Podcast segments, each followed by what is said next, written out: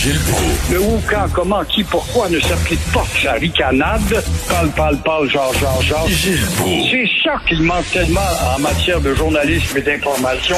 Voici le commentaire de Gilles Proulx. Et si on parlait de la ricaneuse, Monsieur? Oui, justement, la pandémie va-t-elle emporter aussi la ricaneuse? C'est une question parce que le bilan municipal va se faire bientôt. On rentre dans la dernière année, elle est à son échéance. Et là, quand on voit la ville de Montréal qui devient, au dire de la Chambre de commerce, des sondages en Voyons puis de la ville, est en train de devenir une ville fantôme. Mm. C'est épouvantable de voir qu'il n'y a pas plus d'activité que ça.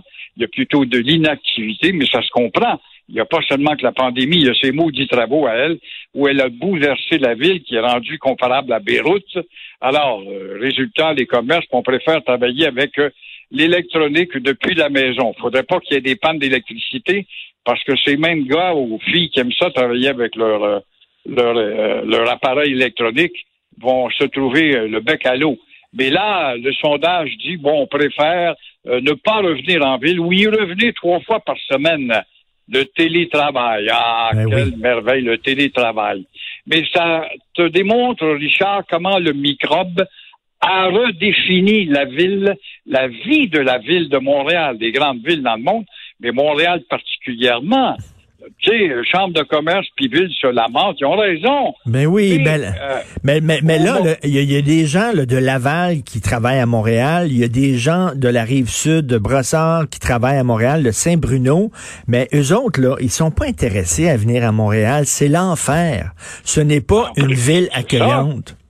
En plus de ça, c'est Beyrouth, c'est la ville des détours, des trous, des impasses, interdit de passer, interdit de revirer de bord. Et puis à part des rues fermées où tu ne peux plus stationner, et ça fait l'affaire de certains politiciens de voir qu'on malmène l'automobiliste, mais duquel l'automobiliste, on euh, lui arrache une multitude de taxes, tant au municipal qu'à Québec et à Ottawa. Alors, toujours est-il, au moment où on a investi des centaines de millions de dollars dans la redéfinition du visage du centre-ville de Montréal, eh bien, qu'est-ce qui nous reste à calculer? C'est l'avenir.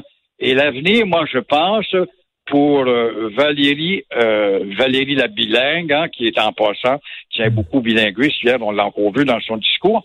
Alors, toujours est-il que le bilan pour Valérie, ça va être, c'est la ville que tu as bouleversée, c'est la ville où tu nous as choqués, et c'est la ville où on va écouter ton adversaire s'il y en a un d'ici ce elle a dit à Pierre Bruno, elle, qu'elle va continuer à se foutre des critiques. D'ailleurs, si vous la critiquez, c'est parce que c'est une femme. C'est ça qu'elle va dire. C'est ça qu'elle va répondre. Ben, on Oui. peut dire qu'on la critique parce que c'est une folle aussi, ça dépend. Là. On a des choix. Là. Écoutez, euh, c'est une femme. Ça, c'est trop facile. C'est comme le gars qui broille tout le temps parce que j'ai la peau noire. Veux bien quoi, mais t'as commis un délit. Alors là, ma chère Valérie, je veux bien croire que t'es écolo, puis t'es à gauche, puis t'es bilingue, puis tu te fous de l'histoire et de ton passé, le passé de ta ville de Maisonneuve, tu sais même pas s'il l'a fondé ou pas. Alors, c'est bien beau penser tout ça, mais tu es aussi une femme qui fait des gaffes, stratégiquement parlant, et ça en est une, ça, à longue échéance, qui est à veille d'y tomber sur le nez. Et puis qu'elle arrête pas aussi de dire, euh, je rappelle que nous sommes en territoire mohawk non cédé. Ça, ça Ah, m'énerve. c'est épouvantable. Et l'autre avant, le bonhomme Coder, pareil avant, puis il veut revenir. S'il va nous répéter ça, ben, qu'il aille au diable, qu'il reste auprès de son foyer à brûler justement son bois. On n'a pas besoin de ce genre de candidat-là. On a besoin d'un homme ou d'une femme de prestige qui s'élève, qui se met à la tête d'une ville importante internationalement parlant, avec une histoire de 450 ans. Qu'est-ce que vous pensez de Guy Ouellette? Guy Wallet, écoute, c'est un ancien policier avant tout. Bon, un ancien libéral. Bon, il a manqué de respect euh, envers la fonction publique. Peut-être que c'est vrai, mais moi, je pense plutôt qu'il a délibérément manqué de respect à l'égard du Parti libéral parce qu'il sachait, au moment où ça s'est fait, il savait très bien, pardon, que le Parti libéral calait de jour en jour dans des euh, dissertations puis des écarts quant à sa tradition d'être un grand parti québécois. Alors, il est allé peut-être voir, puis là, il dit que oui, puis Legault dit que oui, il est venu, puis on dit, je suis pas tout à fait sûr. Évidemment, on va faire de la sémantique là-dessus, mais il est quand même venu apporter des éléments qui ont eu des résultats. Le Pietro Perino et l'autre là qui, qui ont sauté sur des membres influents du Parti libéral. Pourquoi? Parce qu'ils savaient que le Parti libéral était gangréné par un cancer, carrément. Alors, il a agi de la sorte, je pense, en se foutant de son comté ultra et indécrotablement rouge où il se présente, où il est le porte-parole actuellement. Il savait fort bien qu'il pouvait pas euh, faire ça avec l'appui de ses électeurs rouges, aveugles et sourds. Alors moi, je pense qu'il a posé un geste plutôt en tant qu'ancien policier qui trouve qu'il y a des choses qui sont inadmissibles. Mais, mais je vous pose la question parce que j'en parlais à Félix Séguin tantôt. Puis il me trouvait, je pense, un peu naïf, un peu idéaliste. Mais si on est un député puis on trouve que le parti qu'on représente est si gangréné par le cancer, par la corruption, on peut démissionner aussi, là.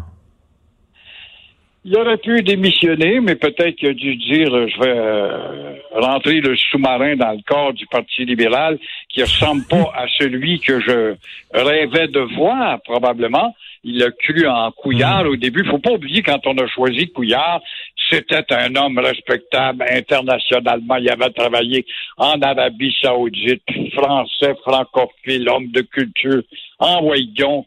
Et puis avec Jean Charest, il avait commencé à rationaliser dans les dépenses, notamment au niveau des hôpitaux. Ah, quel homme extraordinaire. Alors lui, il a cru à toute cette belle image propre, puis il s'est aperçu que le Parti libéral était beaucoup plus une institution carrément corrompue.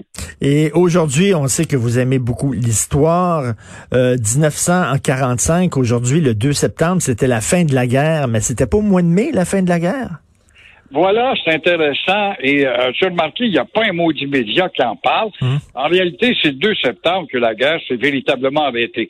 C'est vrai que le 8 mai, les Russes vont casser les reins euh, des nazis, notamment dans la capitale, à Berlin, et puis les alliés de leur côté s'amènent vers euh, l'Allemagne, pénètrent profondément, mais n'arrivent pas dans la capitale. Et c'est en France, le 8 mai 45, à l'école Roosevelt maintenant, qui était l'école, le lycée de Reims, où encore on voit la salle, tu peux peut-être aller toi-même, on voit la salle de la reddition, le grand pupitre est là, hmm. les chaises des Allemands face aux Alliés français, britanniques, américains, les crayons, tout est là, tout est là, les fantômes, hmm. c'est très intéressant. Mais en réalité, le 8 mai, la guerre se continue encore parce que MacArthur et Lord Mountbatten euh, vont se battre notamment euh, avec les Japonais en Birmanie et aux Philippines. Ils vont finir par gagner, ils cassent les reins des Japonais, mais les Japonais, ça n'abdique pas. Ils ne connaissent pas le mot capitulation, il n'est pas dans leur vocabulaire. Alors, ils refusent. Et c'est là, moi j'ai visité ça dans l'Irian Jaya, j'ai vu au sommet d'une colline une grosse paillote qui était le petit quartier général de MacArthur. Il y avait des lettres, je ne te mens pas, envoyées, n'est pas des copies bien sûr, envoyées à Truman, où il fait une réflexion s'il faut qu'on continue malgré qu'il ne capitule pas euh, en Birmanie et aux Philippines, nous allons perdre un million d'hommes. Et c'est là que le feu vert va venir pour l'autre feu, c'est-à-dire le feu atomique, 75 000 morts en quelques minutes à Hiroshima.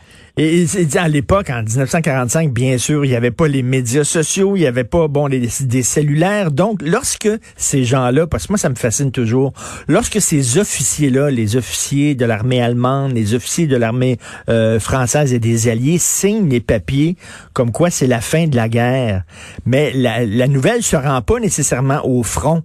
Il y a des gens qui continuent à se battre encore pendant quelques jours. Et imaginez ça, il y a peut-être des gens qui sont morts alors qu'on venait de signer les papiers comme quoi que la guerre était terminée. Tu as tout à fait raison. C'est un maudit beau rappel. Parce que moi, à un moment donné, je suis allé à, Hong Kong et je suis allé à l'île de Malte.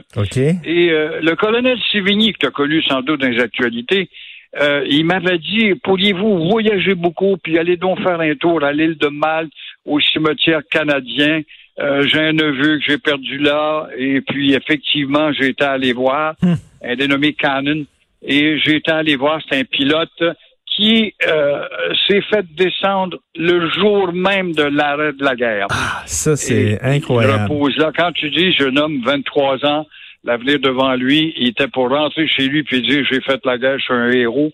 Mais non, euh, quelques secondes après la capitulation. Il s'est fait avoir. Il y en a d'autres qui sont fait avoir, effectivement le 9, le 10, le 11. Et à deux reprises, moi, je suis allé, faire le pèlerinage euh, euh, des plages du débarquement euh, en Normandie. Je suis allé à, deux reprises voir le cimetière canadien, des soldats canadiens là-bas. C'est extrêmement touchant.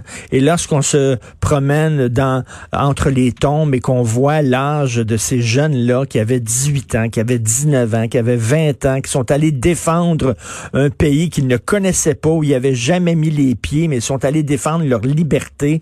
Euh, on a vraiment le poil au garde à vous sur les bras quand on va voir ça.